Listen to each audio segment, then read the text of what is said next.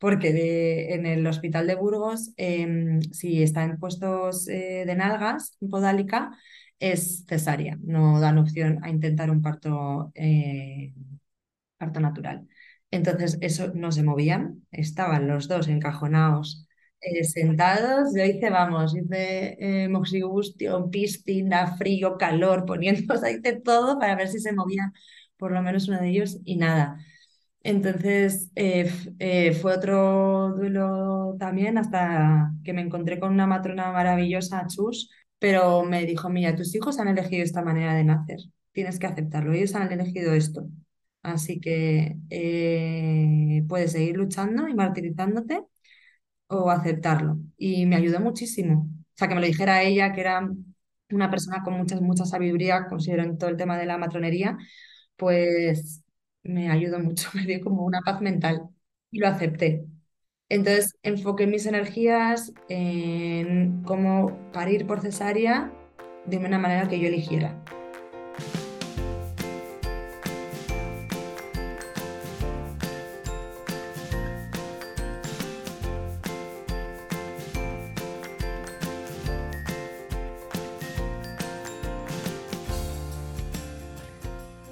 Bienvenida, esto es Planeta Parto, el podcast en el que hablo con mujeres sobre sus relatos de parto y la manera única en la que dieron a luz a sus bebés. Aquí vas a descubrir un mundo de relatos positivos y empoderadores sobre el parto. Yo soy tu anfitriona, Isabel Anthony, mamá de tres niños y activista a favor del parto respetado. Acompáñame cada semana y escucha relatos emocionantes, conmovedores e informativos que te ayudarán a conocer y vivir el parto de otra manera.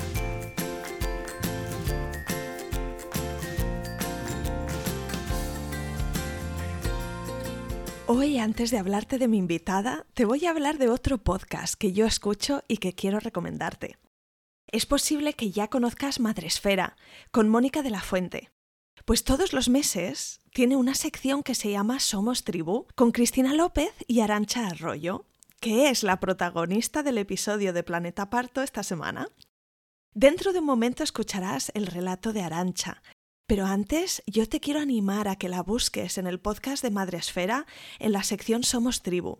Es un podcast con consejos de crianza muy práctico, muy aterrizado, y de hecho le pedí a Arancha que me mandara un audio de WhatsApp para resumirte a ti de qué va su programa.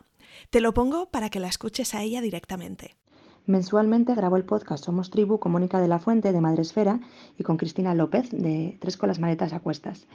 Este podcast se llama Somos Tribu y tiene su nombre en el origen de lo que grabamos. Y es que recogemos las preguntas, las cuestiones, inquietudes de las familias que nos escriben a través de nuestras diferentes redes sociales y damos respuesta a ella a través de la disciplina positiva, amor y humor. Es un podcast mensual y tiene cada mes nos centramos en un tema en concreto para intentar dar soluciones prácticas, pero también desde esa base teórica. La verdad que es un espacio de encuentro en el que las familias se reconocen y nos reímos, sobre todo es eso, nos reímos mucho. Ahí la tienes. Agárrate porque Arancha tuvo un embarazo gemelar y por eso acabó renunciando a la idea de dar a luz en su casa como ella quería. Pero hay más, porque hacia el final del embarazo sus dos bebés estaban de nalgas y tuvo también que renunciar a tener un parto vaginal en favor de una cesárea programada. Me encanta la energía, la actitud y la mirada de Arancha en este episodio y espero que la disfrutes tanto como yo. Empezamos.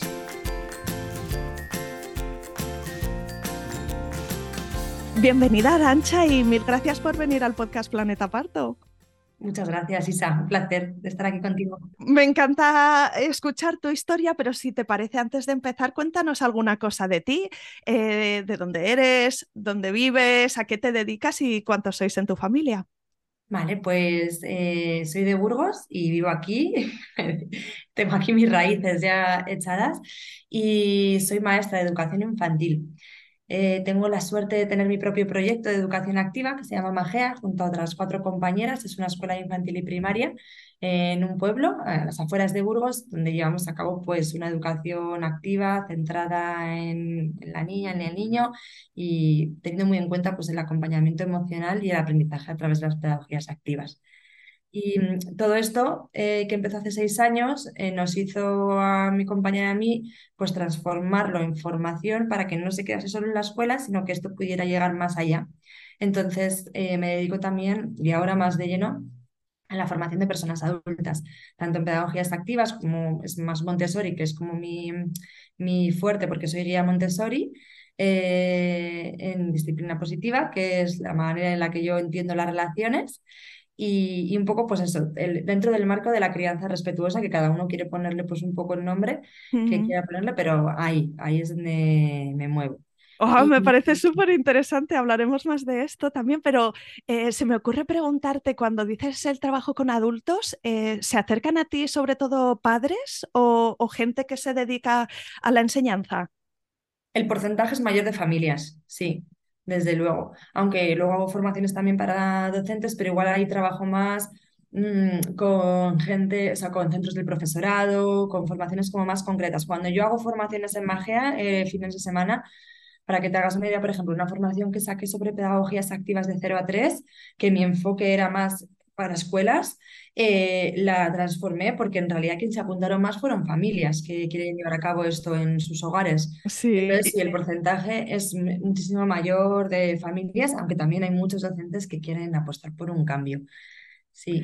Jo, qué interesante es que, es que los niños no vienen con el libro de instrucciones debajo del brazo, ¿verdad? Y hay tanto que aprender y descubrir, es todo un camino de crecimiento personal eh, a través de, de, la crianza, ¿no? Y de, y de acompañar en el crecimiento de nuestros hijos. Claro, sí, sí, así es. Y de hecho, bueno, eso es lo que me pasó hace tres años, ¿no? Porque yo llevo desde 2018 bueno, en 2017 me formé como educadora de disciplina positiva, pero hasta 2018 no di talleres para familias, que bueno, lo de familias fue un poco así venido porque yo no era madre, pero sí que es cierto que las familias a las que yo acompañaba a sus peques necesitaban estrategias porque estaban muy perdidas ahí entre no querer repetir lo que habían hecho con ellas y pasarse al lado permisivo, que era también igual de inseguro. Entonces me formé como educadora de familias para acompañar a esas familias y he estado mucho tiempo dando talleres sin ser mamá. Y ahora, desde hace tres años que soy mamá, sido como un cambio mayor y donde dije, dije, digo, digo, digo, ¿sabes? Esta frase, ¿no? Es decir, uff, qué, mm, qué diferente es con la maternidad y qué aprendizaje está siendo. Porque, bueno, que no lo he dicho, pero soy mamá de dos peques de mellizos, eh, Iñaki y Yuri, que son mis hijos, y nacieron en, en junio de 2019.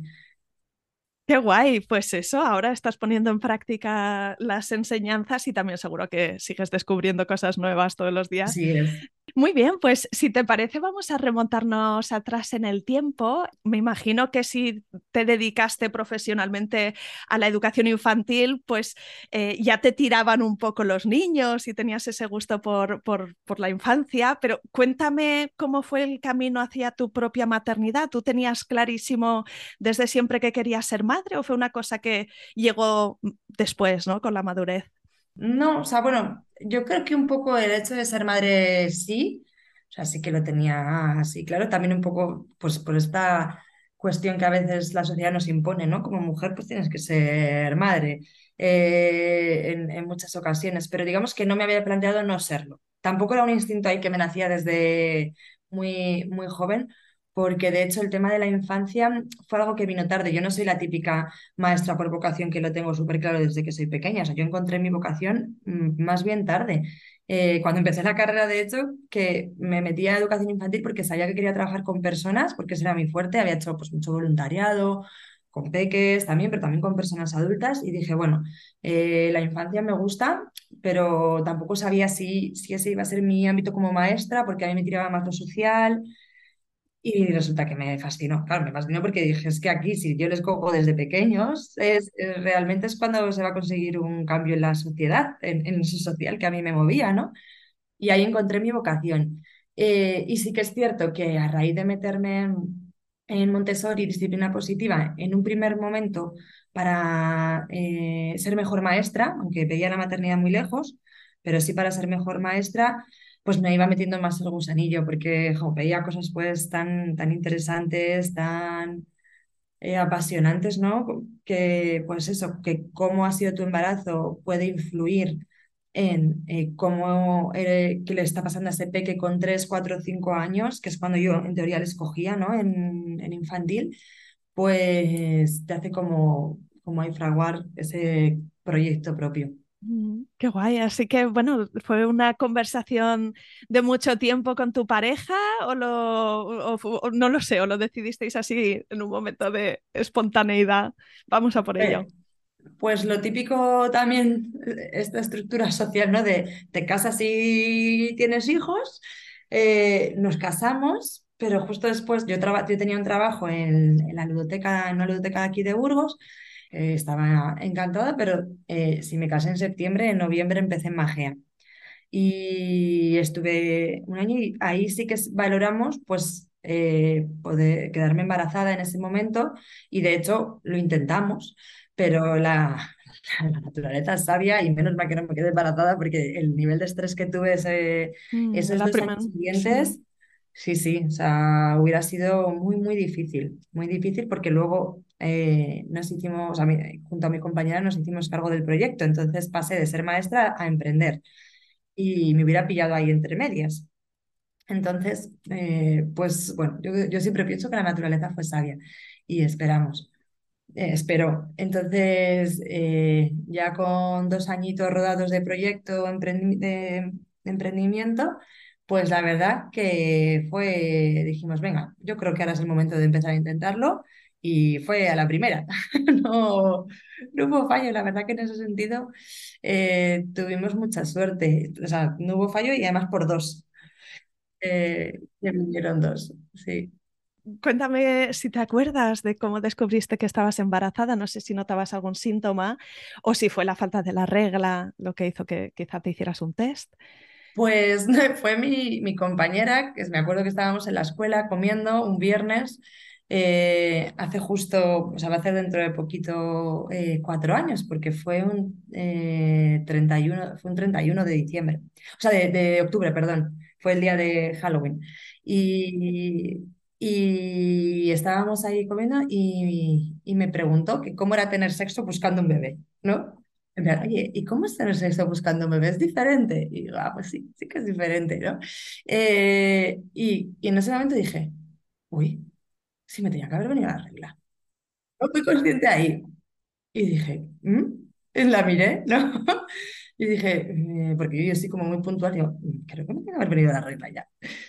Y, y nada, eh, fui a casa, me hice un test y, efectivamente dio, dio ahí positivo. Lo que pasa es que al principio como que no, no, te, no te lo crees mucho. De hecho, llamé a mi pareja, que normalmente suele estar disponible en el trabajo, y en ese momento no podía, en plan, no, no, que no puedo yo. ¿Qué hago con esta noticia? Y, lo que hice fue llamar a mi mejor amiga que estaba en Sri Lanka, nada más y nada menos. ¿Y cómo te encontrabas físicamente? Em, no sé si empezaste a tener alguno de esos síntomas típicos que, de hecho, en los embarazos múltiples a veces se intensifican incluso, ¿no? Durante el primer trimestre. Cuéntame. Pues me acuerdo de ese fin de semana o de ese puente, porque fue el puente de los santos, eh, que yo digo, es que esto no, o sea, estoy somatizando porque estaba agotada cansada con un sueño, o sea, me tiré durmiendo todo el, todo el, fin, el puente. Que diciendo, si no llego a hacerme el test, ¿qué, hubiera pensado? O sea, que, me, pasa algo. Eh, y, em, y, fue así, muy, muy cansada. Eh, la verdad que tuve un embarazo muy, muy bueno, menos por el cansancio, para ser dos, o sea, ninguna dificultad. Luego eh, cogí la baja, o sea, ni muy pronto no tuve riesgo de embarazo, por, por ser múltiple y, tuve un embarazo muy bueno. De hecho, siempre digo que, que, bueno, que me planteo tener más hijos porque el hecho de pensar de no volver a estar embarazada me da muchísima pena. Mm, sí, sí, sí, puede ser un momento muy mágico, ¿verdad? Una cosa especial. Bueno, tú no sabías en ese momento que tenías a dos bebés dentro, eso lo descubrirías en la primera ecografía, seguramente. ¿Cómo fue la noticia? ¿Ibas sola? ¿Ibas con tu pareja? Iba con mi pareja, por suerte, porque no se hacía esta aberración que se hace ahora de no dejarles entrar eh, a las parejas en muchos hospitales. Y, y es, mira, ese sí que lo recuerdo, creo que como el mejor momento de mi vida. Eh, o sea, lo típico que piensas, el parto, ¿no? Es, para mí es ese, ese porque como la emoción, eh, luego hablaremos del parto, pero como que el parto estaba tan abrumada, ¿no? Pero ese sí que lo que yo sentí fue, si no el mejor, uno de los mejores momentos de mi vida, pues porque fuimos, ¿no? Me estaba haciendo la ecografía para ver si había latido y dijo, sí, hay latido. Y ya fue como, bien, eh, porque tenía mucho miedo. Y de repente dice, uy, pero fue un uy bueno, o sea, un uy en plan, un uy que dices... Que anticipaba algo bueno, ¿no? Sí.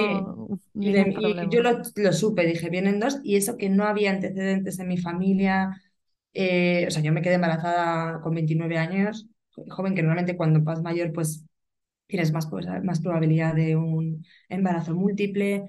Em, no había tomado anticonceptivos previamente, o sea, como que los factores que se daban no, no estaban en, entonces no era algo viable, o sea, no era algo pues, previsible o probable, o... sí, sí, sí. Y dice, pues van a ser que vienen dos. Y, y, me acuerdo de mirar a mi pareja, llorar y llorar de alegría y llorar y llorar de alegría. y, y mucha alegría, o sea, mucha alegría, y bueno, y, y, sentirme una diosa, o sea, decir, es que estoy gestando a dos, sentir un milagro de decir, porque como nunca me lo había planteado, esa sensación de decir, madre mía. Y hubo un, un poquito de sensación de vértigo en algún momento del embarazo. Sí, de hecho lo que salí pensando, o sea, como cuando esa consulta, que yo estaba súper emocionada, dije, ¿cuántas personas habrán salido de aquí llorando de pena por la misma noticia? No sé, me vino a la cabeza eso, porque yo me imagino, pues igual ya tienes uno o dos, ¿no? Y, y vas a por el, claro, es que si tienes dos, vas a por el tercero en plan, venga, vamos a tener tres, y vienen cuatro, a nivel logística sí que cambia muchísimo, porque cambias, tienes que cambiar de coche. Por ejemplo, sí, sí, sí. Para empezar, tienes que cambiar, o sea, si no tienes una furgoneta, tienes que cambiar de coche. Yo al final soy como por lo que a lo que me dedico, sé que la anticipación, la previsión, la información te hace tener estrategias para luego poder afrontar esas situaciones. Y entonces, claro, si ya antes era como me había formado un montón sobre muchas cosas de, todo el tema de la crianza, ahora ya era enfocarme a lo múltiple, a leer sobre libros sobre múltiples, hice un curso de lactancia gemelar. Eh, y colecho con múltiples, o sea, todo, toda mi energía enfocada ahí para, como para sentirme que tenía capacidad de control, ¿no? Igual. Sí, para, y porque es que es cierto que es que hay mucho escrito, descrito, eh, compartido por personas que ya han pasado por ese camino, ¿no? Y, a veces nos pilla el toro y solo buscamos información cuando ya ha surgido el problema, pero realmente podemos hacer durante el embarazo mucha preparación, ¿no? De aquello que nos resulta importante. ¿Encontraste algún recurso especial que recuerdes y que quieras recomendar a las mujeres que nos escuchan? Bueno, pues rodearme de madres de mellizos que, o más, más mayores, que eso fue algo que me ayudó mucho porque tengo la suerte que la mejor amiga de mi marido tiene mellizos de tres años más, justo. Entonces... Experta. sí, yo la había, visto a ella, o sea, que había disfrutado tanto de su maternidad que dije, bueno, es una cuestión de actitud también. Mm. Eh, no solo de cómo te lo pinten, porque uf, el entorno, la sociedad te lo pinta eh, bastante mal. O sea, la gente.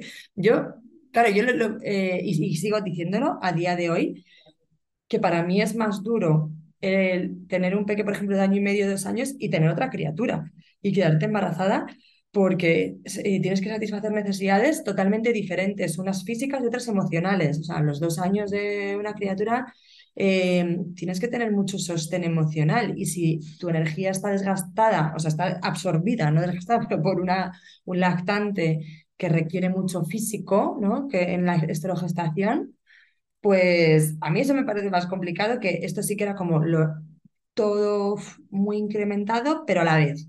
Y, o sea, leche, los dos, o sea, lactancia, los dos a la vez. Porteo, pues, y, y con como mi pareja pues tenía la baja eh, parental los cuatro meses, pues la verdad que hay ese, ese aporte y dejarme cuidar. Nos fuimos al pueblo y me dejé cuidar por mi familia, que eso por ejemplo fue también un tasca que yo dije, no, cuando después de dar a luz quiero meterme en mi cueva, quiero estar sola con mis criaturas y mi familia y mi pareja, me fui al pueblo a ser servida. Sí, sí, te lo pidió el cuerpo, ¿no? De tener un poco de Sí, a tu alrededor y, sí. y ayuda. Mm. Cuéntame si te dijeron qué tipo de gemelos tenías, porque esto es algo que se mira, ¿no? No sé si en la primera ecografía ya lo vieron, si tuviste que hacer más seguimiento del habitual por ser gemelar. Sí, pues eh, bueno, fue en, esa primera me lo dijeron, porque no sé si, no sé si en otros casos igual no se ve, pero yo creo que se ve en la primera. Eh, en que en mi caso era dicigóticos, gemelos dicigóticos, es decir, lo que se considera comúnmente como mellizos, que en general, en términos médicos, siempre es gemelos, como gemelos monocigóticos o gemelos dici- dicigóticos, pero lo que es a nivel de término social, pues mellizos o gemelos. Gemelos, un óvulo que se ha dividido, mellizos, dos óvulos que han sido fecundados en, en Por separado y que, separado y en tiempo y muy juntos en el tiempo. sí, sí, sí, que tienen Entonces, cada uno su placenta, mm, cada uno su bolsa y son los embarazos múltiples de menor riesgo, ¿no? Porque no eso es. comparten recursos los, dos bebés. Eso es, entonces en ese sentido, como te dan una noticia y esa noticia viene con el, eh, eh, el envoltorio de es lo, es lo menos peligroso, te da calma. Que si me hubiesen dicho, que igual luego se hubiese complicado también, ¿no? En, imagínate en otra situación, si- habiendo, habiendo sido dicigóticos, pero te genera más calma. Y luego sí que fue un poco de frustración y duelo eh, todo el tema de cómo yo quería ver que hubiese sido el parto, porque claro, ahí sí que cambió muchísimo, de, de cómo yo había previsto mi parto a, a cómo iba a ser.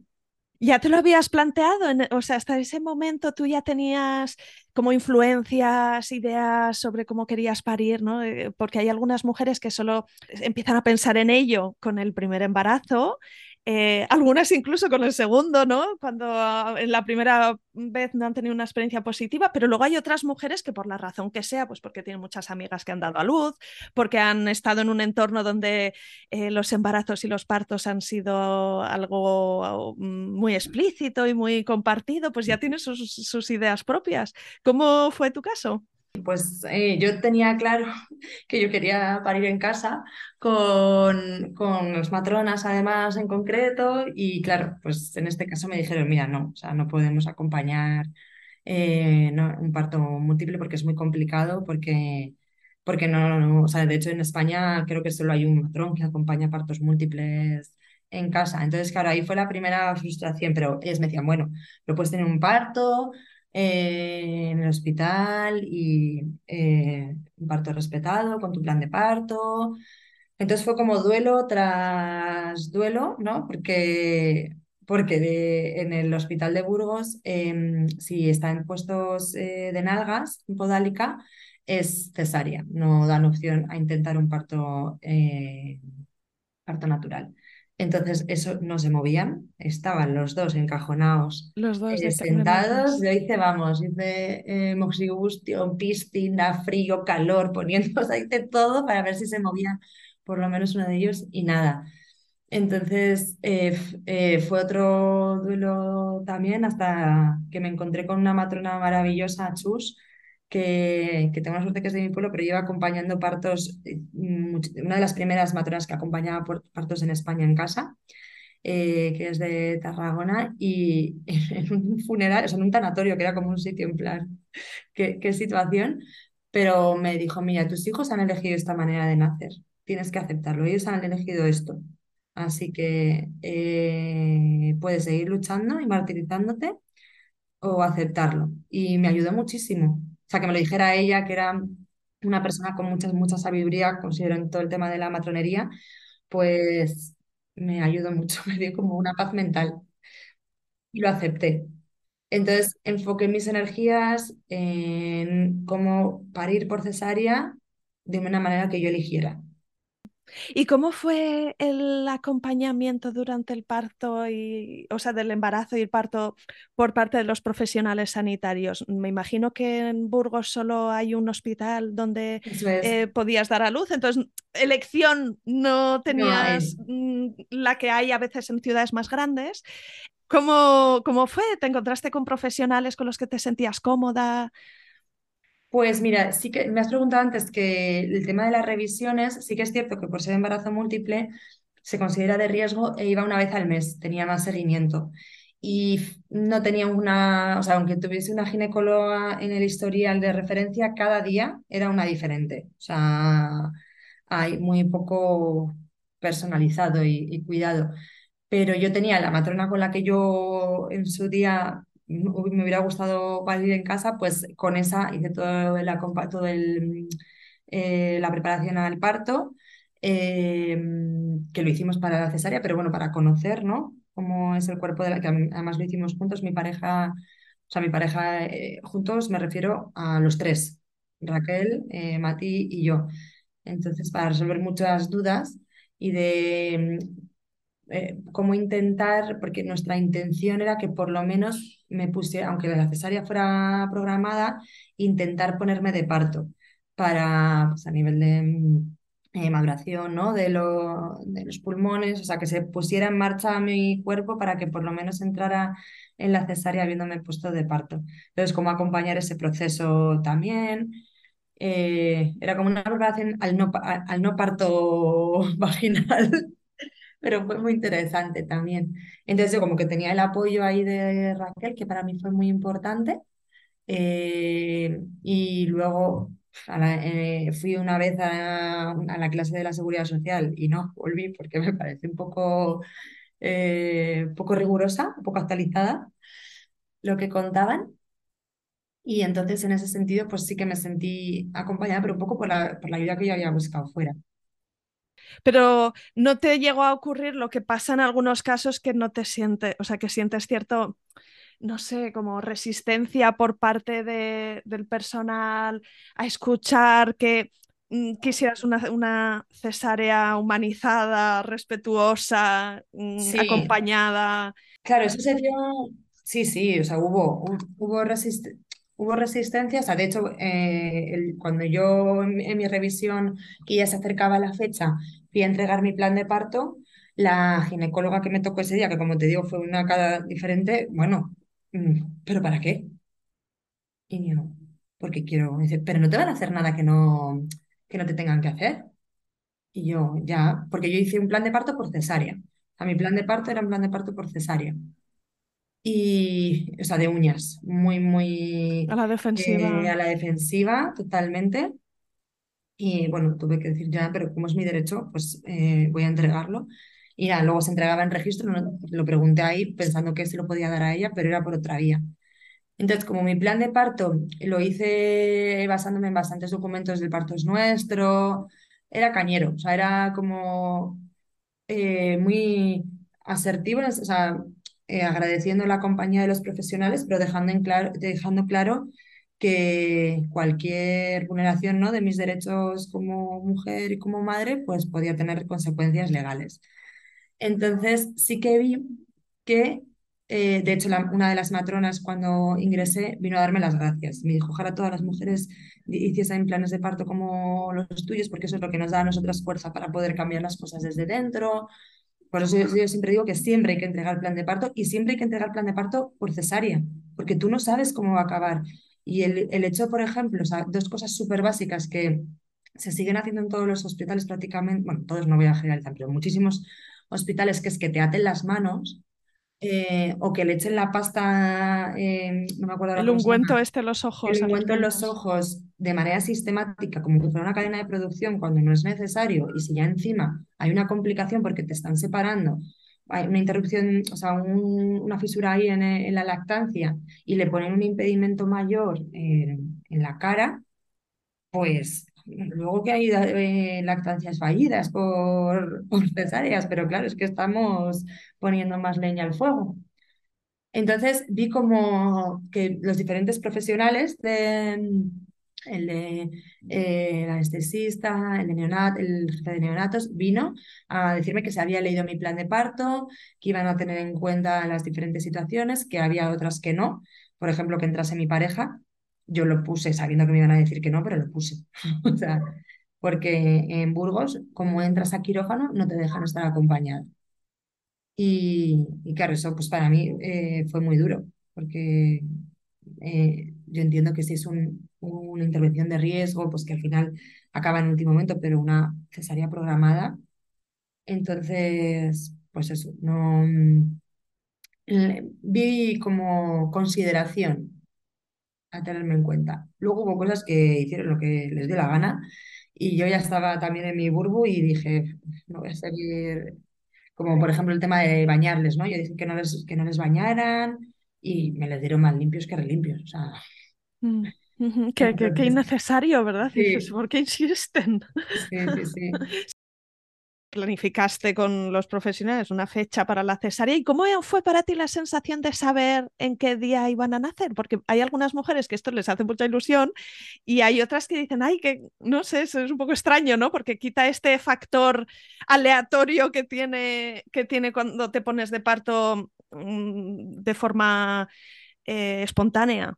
Claro, yo en realidad eh, se me adelantó porque empecé por, con preeclampsia. Iba a ser un 28, mm. o sea, la cesárea estaba programada para el 28 de junio y el 25 fui a monitores porque por, el tema de la tensión y así, porque había empezado con un poco de tensión alta y me dijeron, te quedas aquí. quedas. ¿Qué semana era de embarazo? La 38, porque no dejan, por lo menos en Burgos, mm, la 38 es el, el embarazo a término en el caso de embarazo gemelar. Que eso también hay como mucha controversia, porque dependiendo de hospitales sí, otros no. Entonces, claro, muchas veces se adelantan, se inducen eh, partos gemelares cuando igual no es necesario, porque si dejas una semana 39, pues... Eh, El bebé está un pelín más madurito, ¿no? Claro, son dos y que... Decide salir por sí mismo, sin necesidad de intervenir en el proceso. Entonces te quedaste... o sea, en esa visita te quedaste y la cesárea fue ese mismo día. Sí, fue ese mismo día. ¿Te encontrabas mal con, con, la tensión alta? ¿Tú notabas algo? No, lo que pasa es que hacía muchísimo calor. Había una ola de calor en Burgos y yo estaba hinchadísima y necesitaba, de hecho, había estado subiendo y bajando escaleras, tomando eh, infusiones de frambuesa, de todo, para ponerme de parto cuanto antes, pero yo no llego al 28. O sea, mm, lo agradecí, lo agradecí porque, porque había cuarenta y pico grados, pues como, como este verano. Y claro, yo, que parecía un elefante, pues eh, lo estaba pasando fatal. ¿Tenías mucha barriga? ¿Los bebés venían un poco grandes? Sí, sí, sí, sí, eran grandes. O sea, uno nació con dos 800 y otro con dos 900, casi tres. para ser dos eran grandes, sí. Y, mm, y me, ingresaron, eh, me subieron a la habitación para dejarme en ayunas, como era una intervención quirúrgica, para no comer ni beber. Y entonces ahí ya pues eh, yo me había extraído leche porque tenía calostro y entonces lo había estado congelando para, mm, para, que, para que en ese tiempo de separación, que sabía que me iban a separar, que también lo puse en el plan de parto, pero no me hicieron mi caso, que son por, protocolos, pero bueno. Em, entonces fue mi pareja por el calostro que estaba en el congelador, en casa, estaba ahí con mi madre, entonces como una sensación de, de miedo eh, y, de ganas también, porque no deja de ser una intervención quirúrgica. Y, llegó el momento, pues me bajaron a quirófano, estuve con una matrona encantadora que también había sido madre de mellizos, entonces como que me sentí muy a gusto con ella.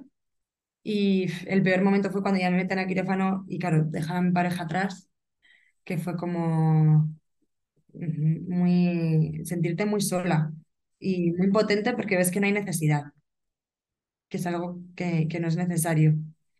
Eh, y luego allí, en quirófano, pues claro, el, encima del UBU es hospital universitario y yo creo que había mucha gente, más gente de la que debería estar. Eh, pero bueno, me pusieron la, la anestesia eh, y, y empezó todo. Y eh, de hecho, me el anestesista me ató, la me ató el brazo y vino corriendo la matrona y me dijo, ahora te desato, tranquila que saco la ahora te desato. porque lo normal es que las cesáreas te aten los brazos. Y que otra cosa que tampoco es necesaria. Y bueno, pues empezó, sacaron al primero y fue muy bonito porque yo no sabía el sexo, nosotros no sabíamos eh, el sexo, nos enteramos en ese momento. Entonces ahí estaba Inés, la matrona, que me dijo, es un niño, ¿quién es? Y le dije, Yuri. ¿Y esto cómo se decide? ¿Cómo decides cuál va a ser cuál? Eh, El primero y el segundo. ok, así. El primero y el segundo, no era así. Claro, y además teníamos cuatro opciones, porque era si era niña, si era niño, Exacto. si eran Sí, dos sí. niñas. Mm. Yo sabía que iba a ser niño, ¿eh? O sea, yo, yo tenía claro que lo sabía, sí, que eran niños. O sea, o era niña o niño o eran niños. Dos niñas sabía que no eran. No sé por qué. Mm, Pero en ese momento, y fue súper bonito porque, claro, le conoces en ese momento. Y eh, ¿Te lo me- pusieron me- encima? sí, me lo pusieron un poquito. Un poquito sí, porque lo pedí que me que hicieran que todo el tiempo que pudieran hacer piel con piel. Y el segundo volvió a salir y dijo el ginecólogo, mira, lo primero que ha hecho ha sido mear encima al salir, ha sido mearse encima de su madre. Y digo, qué, qué desagradable, de verdad, porque necesito pis. Y, y soltó ese comentario que digo, qué poco tacto. Y vino Inés con él y dice, es otro niño, ¿quién es? Y yo, Iñaki. Y entonces le- me les pusieron ahí encima, pero sí que recuerdo esa sensación como agobiante, porque yo estaba muy movilizada por la camilla, o sea, claro, estaba abierta, me les pusieron aquí a los dos y era una sensación de qué bien, pero no estoy cómoda porque me siento como eh, inválida a la hora, no, no les puedo agarrar bien. Entonces, eh, No puedes esas- recolocar la postura tampoco, claro, Sí. claro, claro. Entonces, eh, se los llevaron. ¿Y qué recuerdas más de ese momento? ¿Su olor o su peso, quizás, encima, el- el- la sensación sobre la piel? eh, el- la humedad, ¿no? Esa humedad eh, y, y el, el peso, el no poder controlarlos, así que una sensación un poco agobiante, pero a la vez decir qué bien que ya están aquí. Sí, y todo muy rápido, ¿verdad? Las cesáreas parece mentira, pero es como que en, en 15 Sí. minutos, 20 minutos, desde principio a Mm, fin, ya está, ya está todo. Eh, Sí, me imagino que quizás se llevaron a los niños mientras te claro. cosían. Se los llevaron y, y estaba, estuvieron con su papá haciendo piel con piel y a mí me llevaron a la urpa. Y lo recuerdo fatal, fatal, porque tenía muchísima sed, muchísima, muchísima sed. Y yo con la sed, soy como, hay personas con el hambre, pues yo con la sed, o sea, me convierto en un ogro. Lo paso, tolero muy poco el tema de la sed. Y mm, eh, no, no movía las piernas. O sea, yo se lo preguntaba, ¿cuándo voy a poder subir? ¿Cuándo voy a poder subir? Estaba en plan, "Zum, zum, ¿cuándo voy a subir? Y dice, tiene que, tiene que bajar el anestesista. Hasta que no baje el anestesista no podemos subirte. Y de repente le vi y yo movía, movía las piernas y eso no, se- o sea, intentaba mover las piernas y no se movía ni para atrás. Y yo no sé si, yo, yo a veces pienso que es como algo que mi cerebro ha reconstruido como algo épico, pero yo lo vivía así eh, que vino el anestesista y me dijo, ¿qué tal estás? Y hice tal esfuerzo que subí la pierna y la moví, cuando dos segundos antes lo estaba intentando y, y no podía. Y dije, ya, ya tengo movilidad, ya puedo subir. Y, tenía la, y la verdad que fue muy, muy agradable porque me dijo, tienes la tensión un poco alta. Y le dijo la enfermera, se muere de ganas por ver a sus niños. Digo, por favor, por favor, sube- súbeme. Dice, bueno, te subo, pero si, si la tensión te vuelve a subir, te tengo que bajar. Digo, vale, sí, pero súbeme. Y me subieron a la planta. Y entonces me los trajeron y se engancharon a, a la... Le habían estado dando ya con el dedo, eh, el dedo jeringa, eh, un poquito de calostro y se engancharon a la teta estupendamente. Claro, eran las, pues igual era la una de la mañana, porque la cesárea fue a las siete de la tarde. Físicamente eran muy distintos, ¿los reconociste? Sí, sí, sí, sí, sí. O sea, y es que no tiene nada que ver. Uno es rubio con los ojos azules y el otro es mm, castaño con los ojos marrones Ya, y tipizapeca, sí. grandes y uno más grandote, el otro más menudito. La, la boca, sí, muy diferente, la nariz, todo. Y, y ahí estuvimos toda la noche pegaditos a mí, bueno, y los cinco días. pegaditos a mí y con mucha teta, con... Y la verdad que tengo un buen recuerdo, como hacía tanto calor fuera, tanto, la gente venía, tuve pocas visitas, pero cuando venían era como, "Uf, cae fuego, cae fuego. Entonces yo tenía mucho miedo de salir fuera. Y entonces era como, no quería parir en un hospital y ahora no quiero salir del hospital.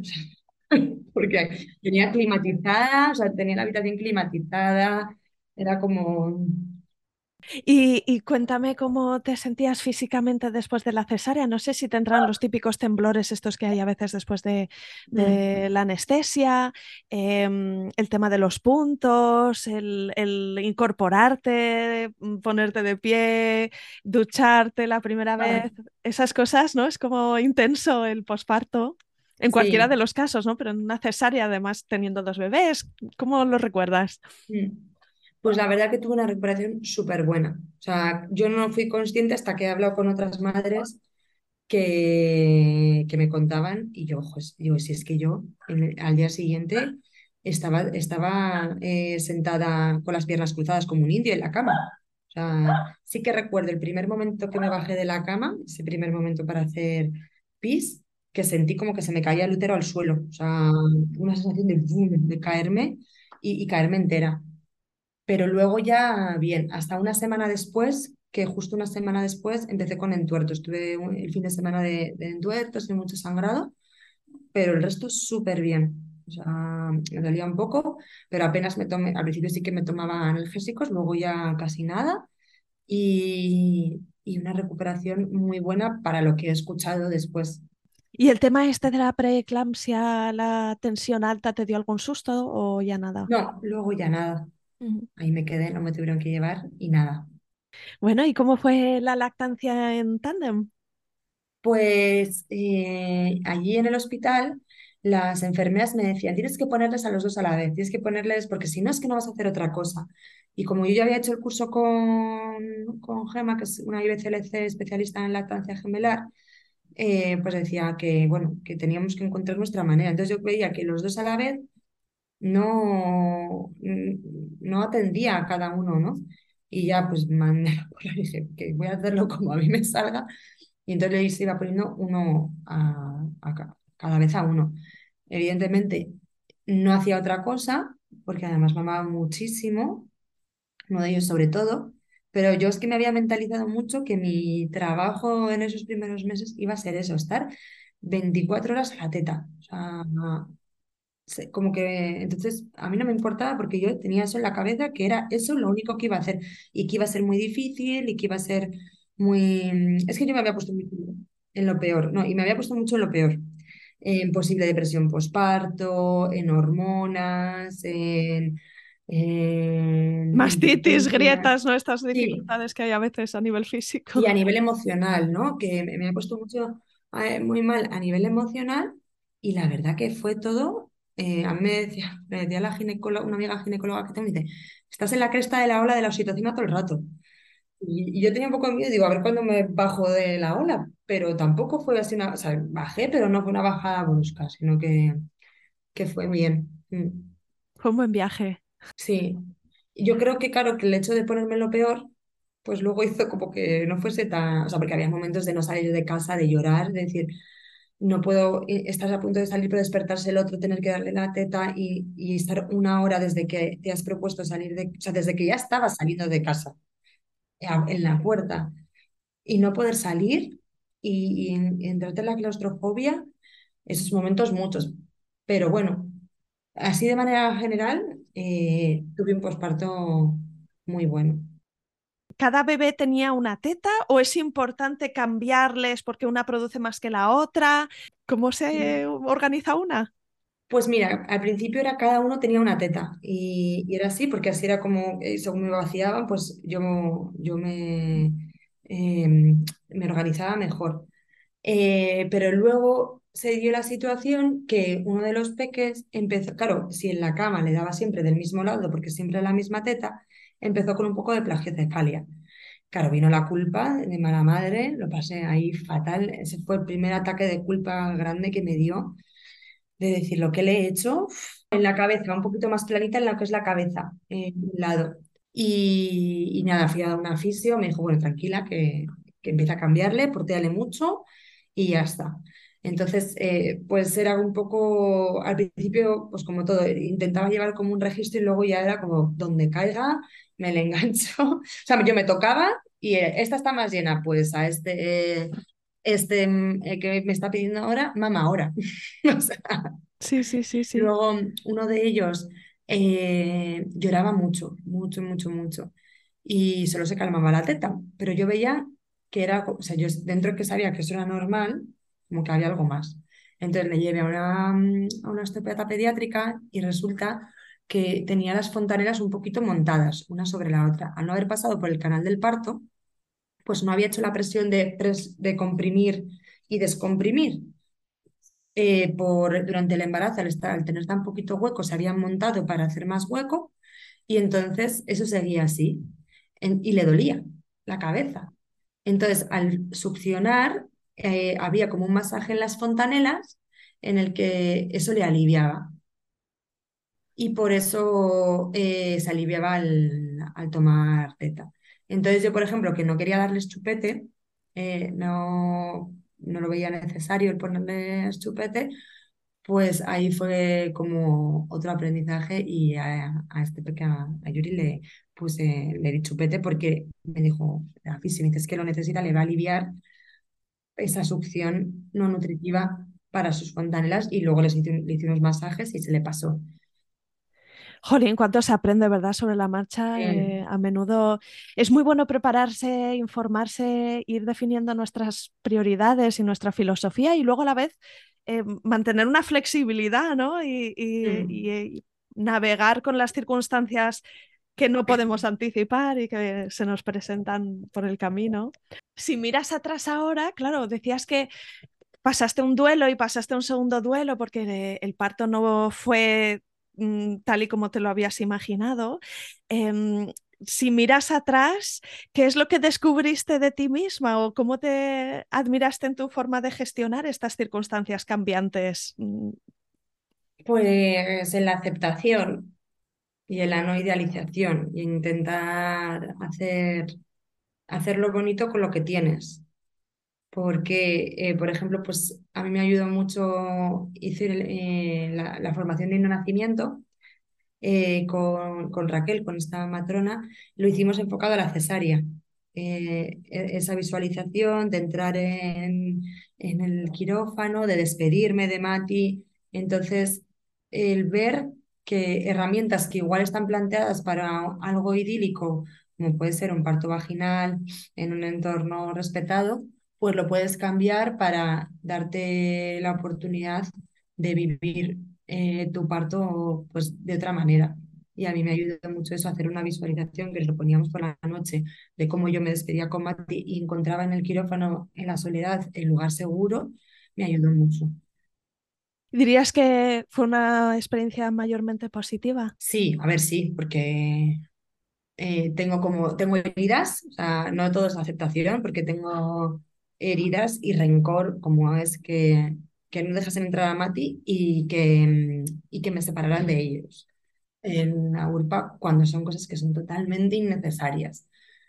Eh, pero, pero sí, bien, porque, porque bueno, eh, al final es, es, un poco contradictorio porque no soy muy partidaria de la frase de al final salió todo bien, porque a veces como con esa frase justificamos muchas violencias y no ponemos eh, Anulamos nuestros sentimientos también. Mm. Y ya está, ¿no? Porque yo, yo eh, eh, conozco mujeres que han vivido una violencia obstétrica bestial, pero con el, la foto finish de, pero bueno, hay mujer que al final salió todo bien. Parece que todo lo anterior ya no, vale. Mm. Y, y no creo que sea así, pero en el fondo también ese discurso también está un poquito en mí de decir, estoy muy dolida por esto, pero bueno, la valoración sí es positiva. Y sobre todo que también, por ejemplo, mi plan de parto yo ahora en Burgos se lo he dejado a muchísimas mujeres, bueno, todas las que me preguntan, digo, por favor, haced plan de parto por cesárea, porque es que, mm, es que puede que acabéis así. Y, y, hay tres cosas que os las van a respetar sí o sí, como es que te aten, como es el, la, la pasta esta en los ojos, eh, y, y, lo de que estés acompañada igual no te lo respetan, pero a base de pedirlo y pedirlo y pedirlo, pues habrá más, habrá, podrán defenderlo las personas que están ahí y que apuestan por ello. Dinos dónde te podemos encontrar, en Instagram, en Internet. Sí, pues en- sobre todo soy muy activa en Instagram, en, en mi perfil Arancha Educar Conectando. Ahí es donde intento subir contenido semanal, compartir a través de historias. Luego, mm, para conocer mi proyecto, las formaciones que tenemos a nuestra disposición, pues eh, la página www.magiaescuela.com. Eh, ahí podéis encontrar pues, todo lo que es el proyecto y lo que hacemos tanto a nivel de equipo como a nivel personal, cada una de las componentes. Y, mm, y esas dos, eh, esas dos vías, sobre todo. Y también un podcast que haces una Ah, vez bueno, al sí, mes. claro.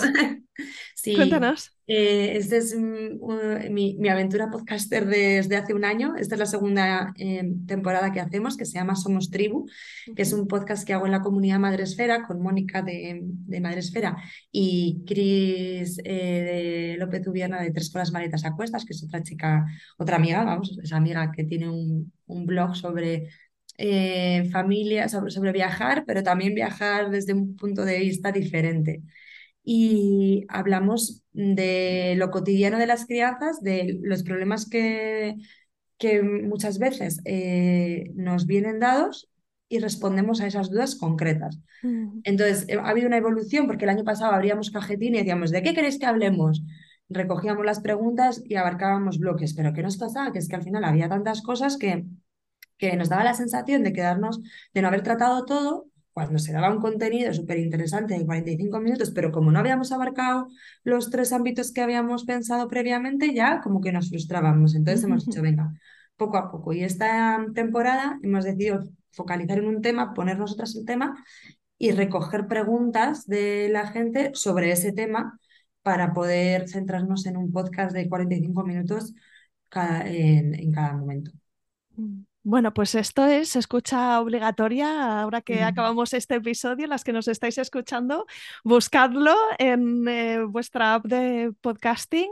Eh, Somos Tribu, ¿verdad? Sí, Madres- en Madresfera somos tribu y es que es muy práctico. O sea, aquí sí que es herramientas eh, a, a tope de qué puedes decir, qué podemos hacer con el profesor, con la vecina. está súper bien.